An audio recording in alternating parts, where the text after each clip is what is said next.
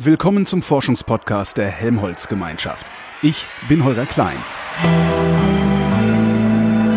Resonator.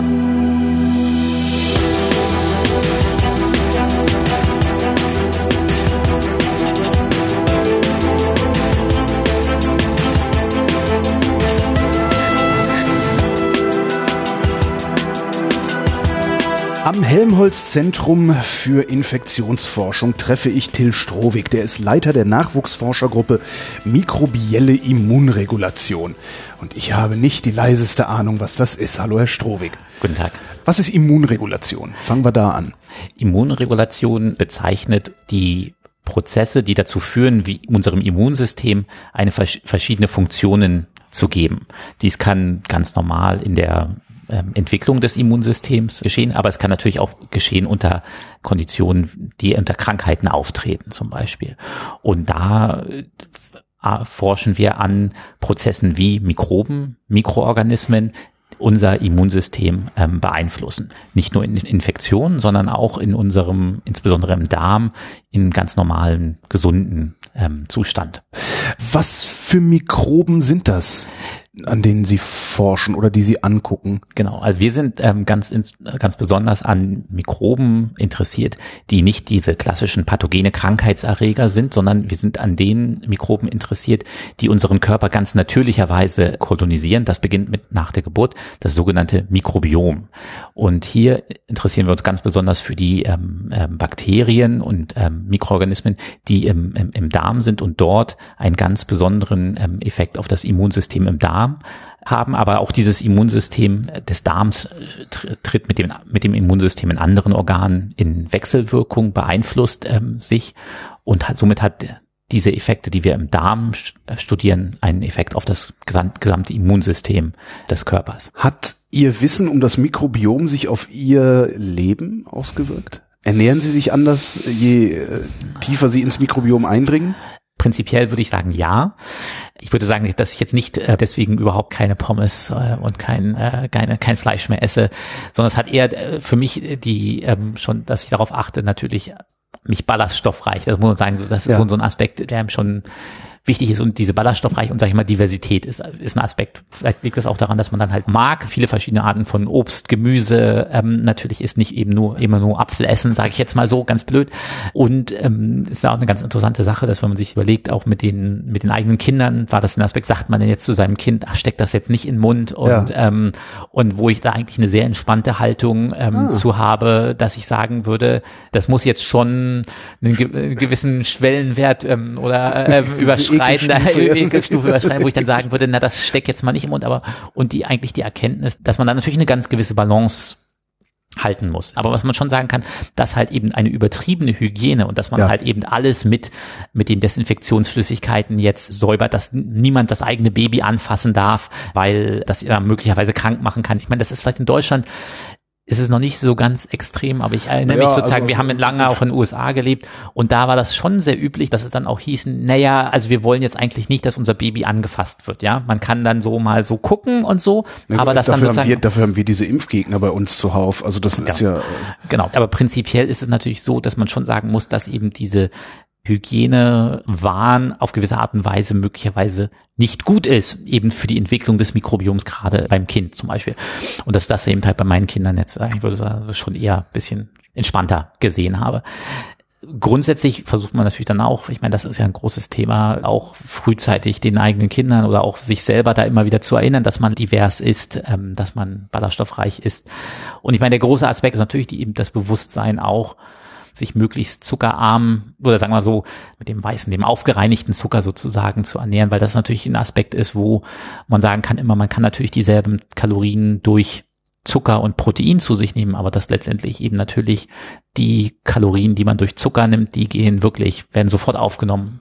Alles andere in, auf eine gewisse Art und Weise noch das Mikrobiom, sage ich mal so, noch ein bisschen dafür übrig bleibt, und das ja auch zum Beispiel eben dem ja, Diskussion, was ist jetzt schlimmer, zuckerreiche oder eine fettreichere Ernährung? Und da ja auch eigentlich viele Ernährungswissenschaftler inzwischen sagen, dass eigentlich Fett ist eigentlich nicht so ein großes Problem, wenn man jetzt halt, ich, ich vielleicht weiß, ein Pfund frittierte Butter. Äh, genau, so, aber, aber das halt eher möglicherweise die großen Mengen an raffiniertem Zucker ein größeres Pro Problem sind. Und, und das verbindet das aber auch wiederum zum Mikrobiom und das lässt sich schwer auseinander dividieren. Was macht denn der Zucker? Also vom Zucker kommt im Mikrobiom nichts an. Nee, genau. Der Zucker wird ähm, im Dünndarm dann oder schon früher teilweise ja. wird es dann letztlich auch aufgenommen äh, in Körper. Und da was heißt gar nichts. Wahrscheinlich bleibt da schon ein bisschen was übrig, aber nichts im Vergleich zu anderen Kohlenhydratequellen, die halt eben letztendlich komplexere Kohlenhydrate sind, die dann teilweise auch in Zucker umgewandelt werden natürlich, aber eben nicht in den Mengen ähm, oder halt auch in verschiedene Arten von Zucker, die möglicherweise dann eben nicht so einen negativen Effekt auf die Blutzuckerspiegel haben. Das ist ja, ich meine, wie gesagt, das ist nochmal ein ganz anderes Thema.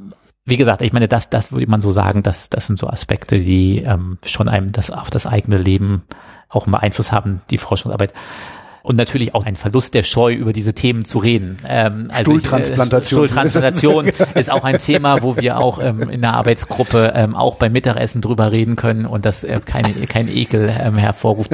Ich mich aber noch sehr gut daran erinnern kann, wie das, ich arbeite jetzt in dem Feld vielleicht zehn Jahre ungefähr, dass das doch am Anfang auch ähm, bei Kollegen, äh, die aus ganz anderen Feldern kamen, mit denen man dann beim Mittagessen gesessen hat, dass dann, wenn man dann erzählt hat, das, was man gerade so gemacht hat, dass das nicht so das Thema war, wo man gerne hören wollte, dass man jetzt ähm, eben Stuhl aufgereinigt hat und dann die und das fraktioniert hat oder weiß ich was oder das transferiert hat.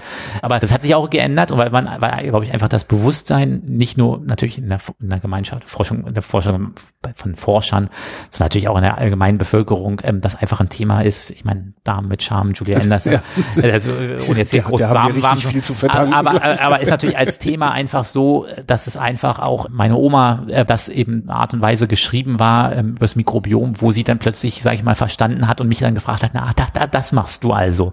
Ähm, wo man sagen muss, dieses Erkenntnis ist schon in den letzten Jahren gewachsen. Und ich glaube, mit dieser Erkenntnis über das Mikrobiom natürlich auch das Bewusstsein. Ähm, und ich meine, letztendlich jetzt der nächste Schritt ist natürlich dann zu wissen, dass halt eben, ich sag mal so, die Ratschläge zur Ernährung eben nicht nur so trocken sind, sondern dass die eben auch, wie gesagt, ganz komplexe Wechselwirkungen sind, dass es eben nicht nur ist, okay, was ich jetzt so zu mir nehme, sondern auch, wie das eben verstoffwechselt wird und wie das letztendlich dann in meinem Körper ankommt. Das sind komplexe biologische Prozesse. Und wo ich mal auch sagen muss, dass es auch sehr viele Studenten in den verschiedensten Bereichen jetzt interessiert. Also viele, wir haben viele Anfragen von Medizinern und auch ist das jetzt schon ein Thema, das angekommen ist, wo ich glaube, dass man sagen muss, äh, Ernährungswissenschaftler sowieso, aber halt auch in anderen Bereichen wirklich Leute sich darüber Gedanken machen, letztendlich diese, diese Erkenntnis über das Mikrobiom, wie kann man das eigentlich letztendlich nutzen in den verschiedensten biomedizinischen Forschungsfeldern ja, und dadurch, dadurch, dass das Gebiet eigentlich breiter wird, glaube ich, wird, wird eigentlich die Wichtigkeit in den nächsten Jahren eben auch noch mehr wahrscheinlich bekannt werden. Man hat, sagt immer so, es gibt so ein, so ein Hype um das Mikrobiom, letztendlich die Diskussion, ob das Mikrobiom eigentlich alles macht. Es macht sozusagen, es macht uns dick, es macht uns dünn, es macht uns dumm, es macht uns schlau. Vieles von denen basiert auf wissenschaftlich nicht unbedingt hochqualitativen Studien, diese Aussagen. Aber es ist auch, denke ich, so dass man sagen muss, da, da ist eine Balance drin. Letztendlich hat das Mikrobiom einen Einfluss auf viele Prozesse. Es ist nicht die ganze Erklärung zu, für alle Erkrankungen, aber es ist eine, möglicherweise ein Teil der Erkrankung und es ist dann auch, wo man sich mal überlegen muss, ist, ist, wenn wir über unsere Gene uns beschweren oder über die schlechten Gene, es ist eben der eher der Teil, der noch am ehesten verändert werden kann im Vergleich zu eben unserem eigenen Körper. Die, wenn man versuchen würde, alle Gene im Körper sozusagen zu verändern, ist das natürlich viel schwieriger als ähm, das, denke ich mal, im Mikrobiom zu verändern. Und der Vorteil halt auch natürlich, dass eben zum Beispiel Veränderungen im Mikrobiom immer nur, möglicherweise auch nur temporär sind. Also das heißt, wenn ich natürlich einen, zum Beispiel einen Mikroorganismen wüsste, der besonders gut ist, vielleicht aber auch ein bisschen schlechte Effekte hat, wenn man ihn zehn Jahre einnimmt, aber man genau kontrollieren könnte, wie, wie dieser Mikroorganismus besiedelt, dann könnte man eben das ja auch eben diese guten Effekte mitnehmen, während man die schlechten Effekte sozusagen ähm, vielleicht ähm, reduzieren oder ausschließen könnte.